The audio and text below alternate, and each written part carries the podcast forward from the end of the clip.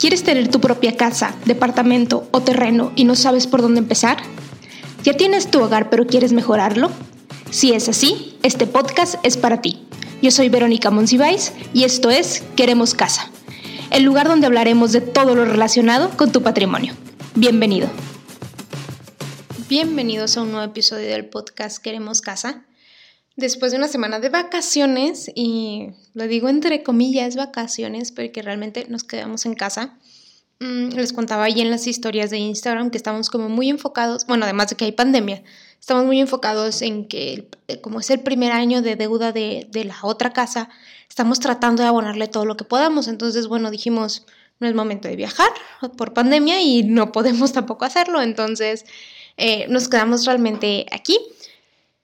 Y pues bueno, esta semana también me ayudó un poco como a, tener nuevas, ideas, a hacer como lluvia de ideas para el podcast, eh, como ir presentándoles la información, eh, como ir explicando temas que están relacionados con la casa y temas de la casa. Entonces, bueno, fue una semana de trabajo relacionada con el podcast y también un poco de descanso.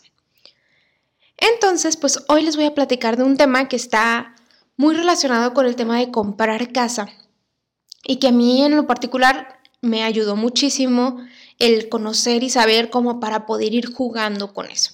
Les voy a compartir testimonio, ya saben como siempre, eh, y algunas explicaciones básicas sobre este punto, porque hoy vamos a platicar de cómo está relacionado el uso de tarjeta de crédito o tener una tarjeta de crédito con la compra de una casa.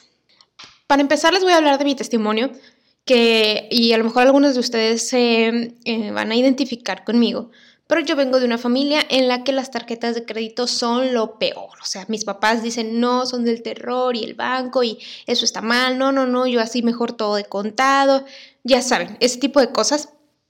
Entonces, pues yo no tenía ni la más remota idea de cómo usar una tarjeta de crédito, que si eran buenas o que si eran malas y así. Pero cuando tenía 18 años, entré a trabajar a un call center que se dedicaba a dar soporte a la gente que tenía tarjetas de crédito de cierto banco, ¿no? Entonces yo llegué literal sin saber nada de tarjetas de crédito, pero pues para poder dar ese servicio ahí te explican todo, ¿no? O sea, te capacitan para eso.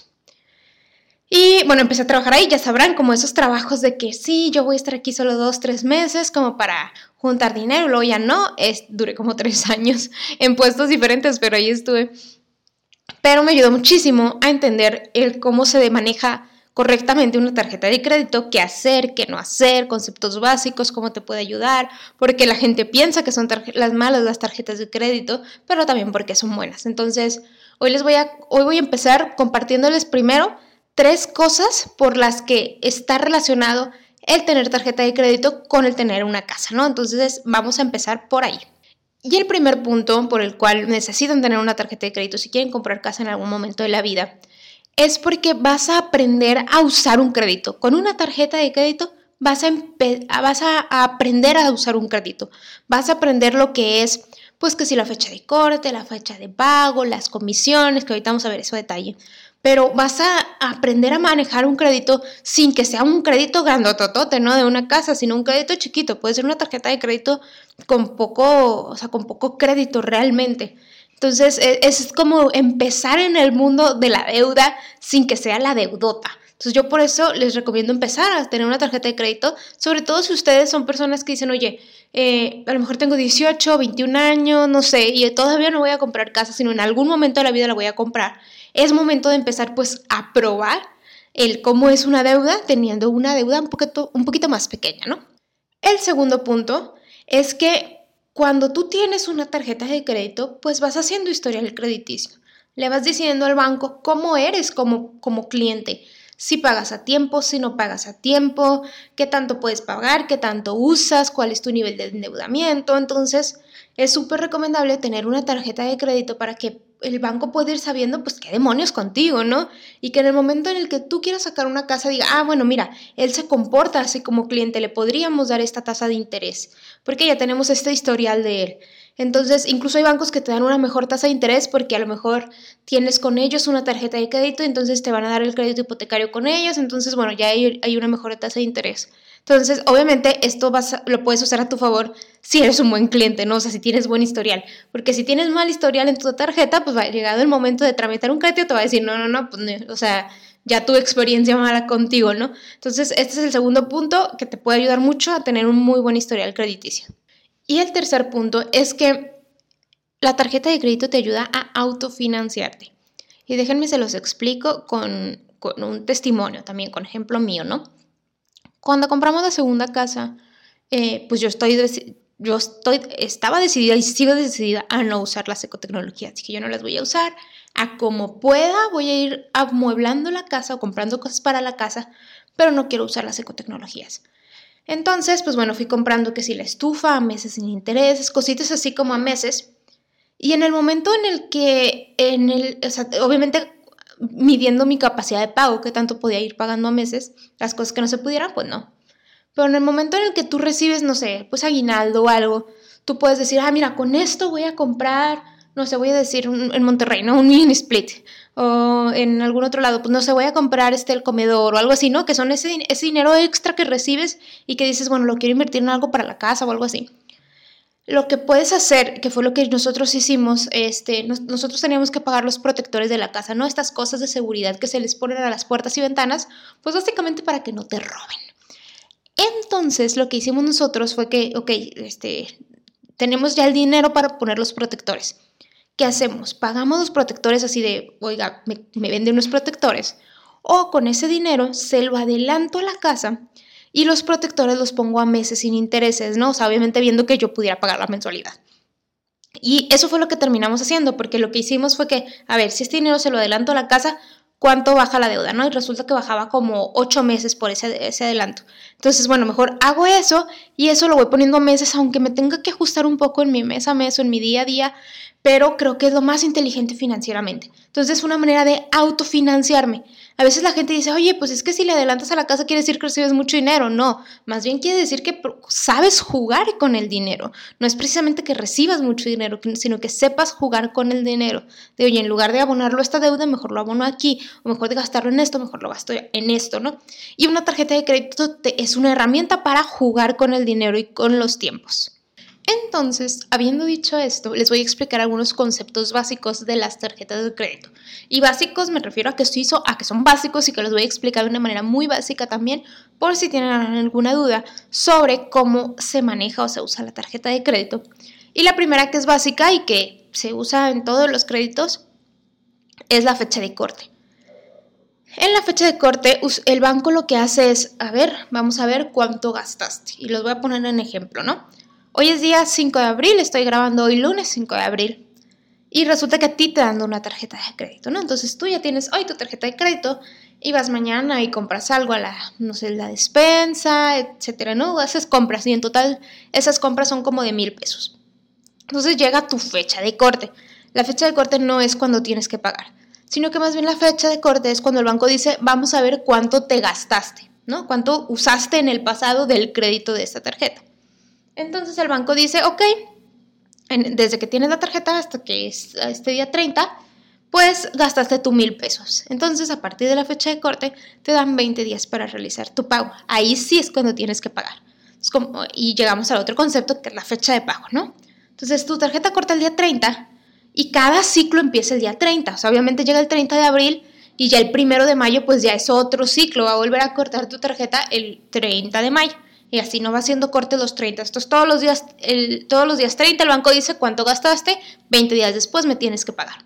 Entonces llega la fecha de pago, yo lo que les recomiendo, lo que hago en mi caso, por ejemplo, yo tengo una tarjeta así que corta como el 30 y hay que, hay que pagarla 20 días después, o sea, hay que pagarla como el día 19, 20, porque ya depende pues si el mes tiene 31 y así. También a veces si, el, si la fecha de pago cae en sábado o domingo, se recorre el día siguiente hábil. Pero lo que yo les recomiendo es que si, por ejemplo, como en este caso, no su tarjeta corta 30 y su fecha de pago es el día 20, yo siempre recomiendo como alinear los pagos de las tarjetas de crédito a las quincenas. Entonces, como en este caso es, la tarjeta se tendría que pagar el día 15. Y así es como se va manejando la tarjeta de crédito.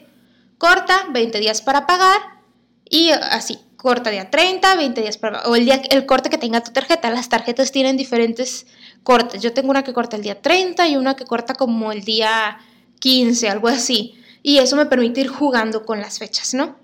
Si sabes usar bien tu fecha de corte y tu fecha de pago, puedes autofinanciarte muy bien. ¿A qué me refiero?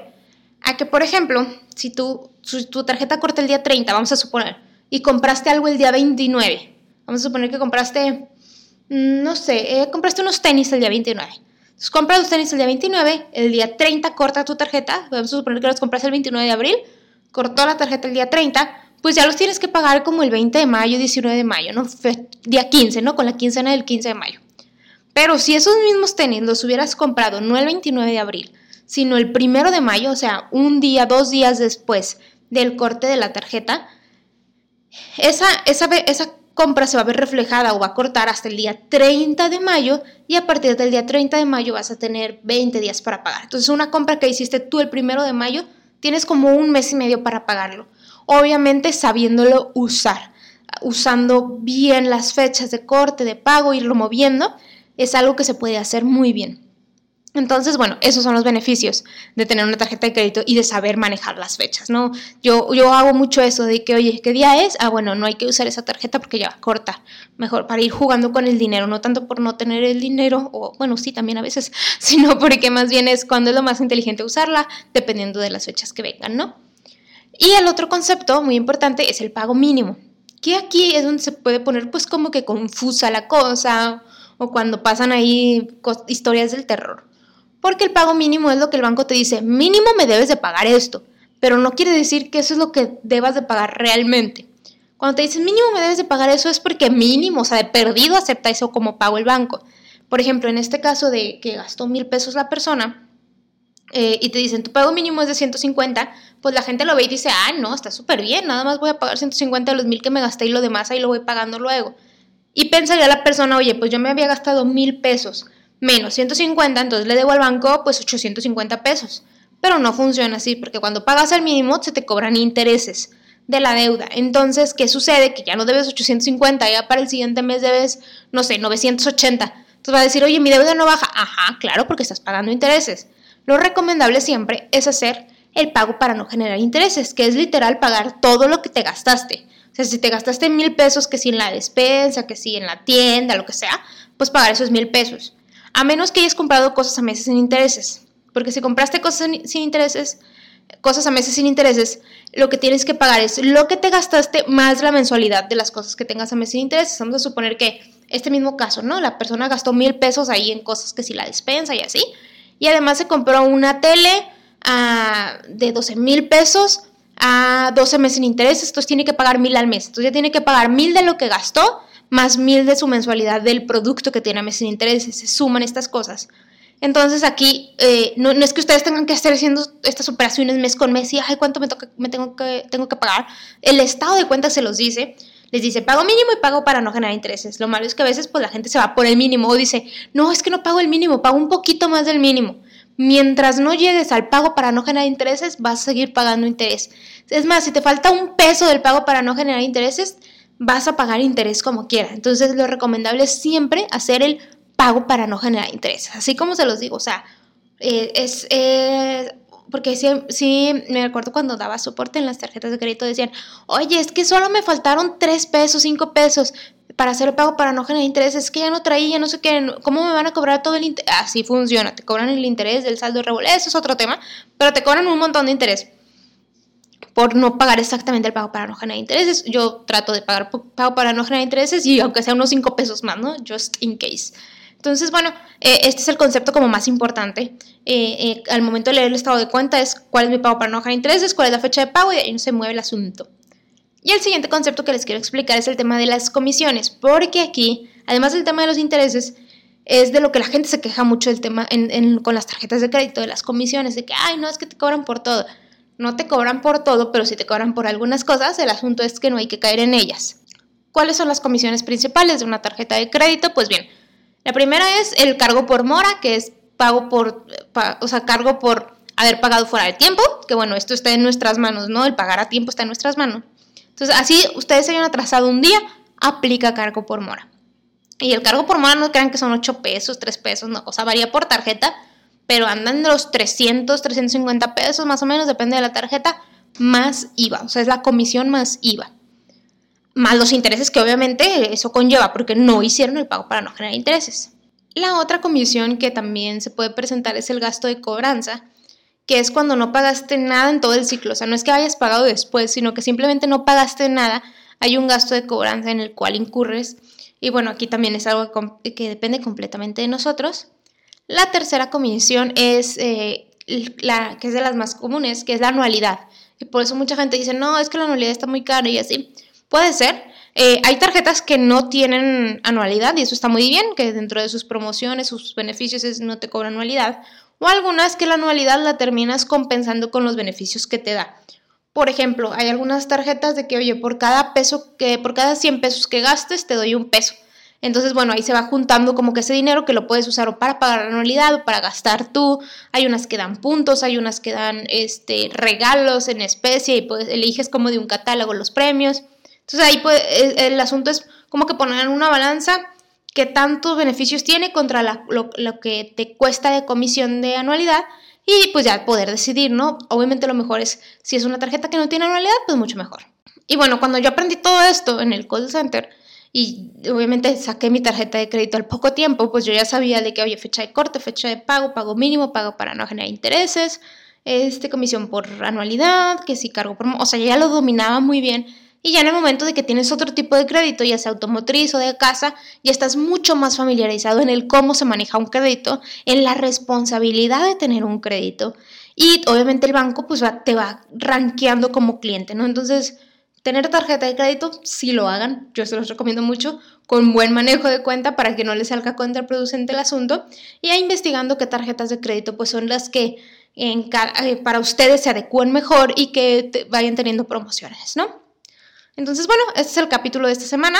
relacionado con la tarjeta de crédito, con la casa, con el comprar casa, un poco más enfocado en finanzas personales, pero que también tiene su repercusión con el tema de comprar casa. Dudas, comentarios, sugerencias, reclamos, feedback, este, aportaciones, todo lo que quieran hacer. Ya saben, a través de Instagram nos encuentran como arroba queremos casa. Yo contesto todos los mensajes, yo personalmente. Y pues ahí estamos platicando. Cualquier duda, comentario o algo que, una idea que tengan para el podcast, también súper agradecida y súper receptiva yo para esas aportaciones que ustedes puedan brindar. Y pues nos escuchamos la siguiente semana. Hasta luego.